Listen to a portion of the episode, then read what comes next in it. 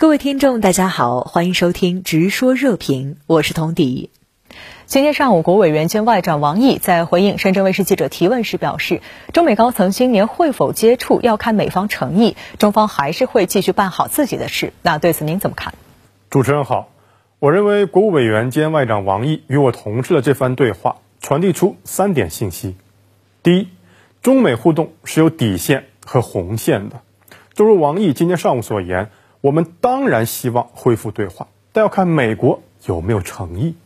这个诚意，王毅在今年四月同美国对外关系委员会视频交流时谈得非常清楚，就在于美国能否接受一个社会制度、历史文化、发展阶段不同的大国和平崛起，是否承认中国人民也有谋求发展、追求更美好生活的权利。如果美国没有表现出应有的诚意，中国虽然呼吁合作，但也不会刻意回避竞争。如果美国跨过了中国人的底线乃至是红线，中国更会毫不犹豫地予以迎头痛击。就像习近平总书记在庆祝中国共产党成立一百周年大会上所言：“中国人民绝不会允许任何外来势力欺负、压迫、奴役我们。”第二，中国与美国对话的大门始终敞开。无论拜登如何以冷战的传统思路来渲染中美之间的竞争态势，中国始终表现出一个大国应有的国际担当。我们呼吁中美合作，不仅是出于自身的利益考量，更是基于全世界人民的共同利益。第三，中国要坚持好自己发展的节奏。王毅强调，我们继续办好自己的事，这是最重要的。事实上，自党的十八大以来，习近平总书记就多次指出。实现中华民族伟大复兴的目标，就是要集中力量办好自己的事。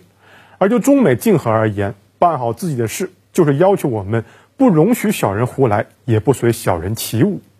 不容许小人胡来，就我之前所讲，要画出底线与红线，不随小人起舞，就是沿着既定的道路，按照自己的节奏向前走。本质上而言，今天中美战略竞合的焦点，就是双方各自的发展结果。对于中国，从零八年的经济危机到当前的全球疫情，中国特色社会主义表现出极为耀眼的生命力。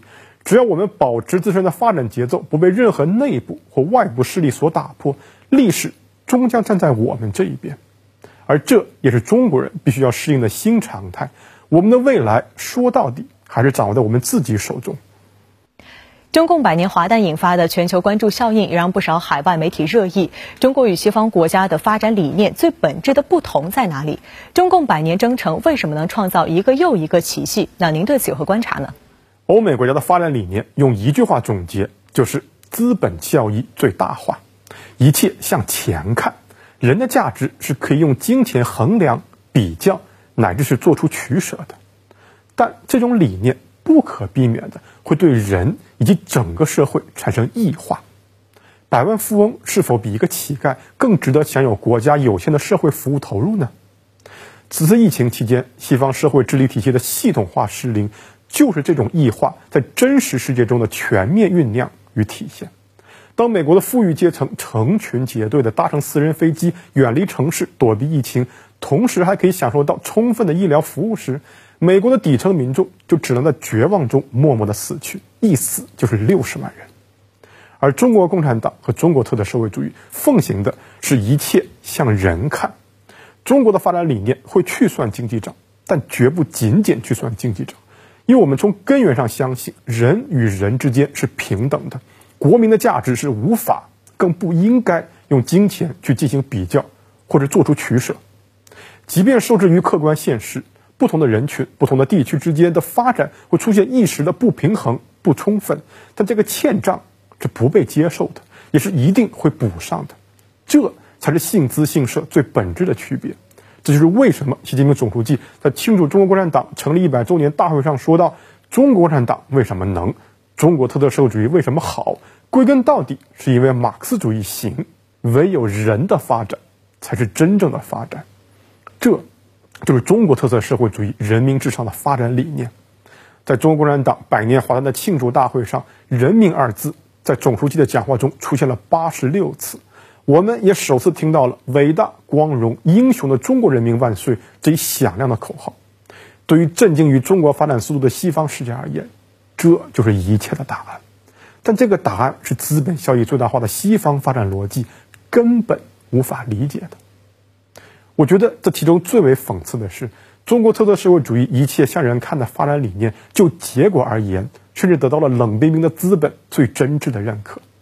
中国的基础设施和社会公共服务上对国民不计成本的投入，虽然是亏本的，但却产生了极为正向的外部经济效益。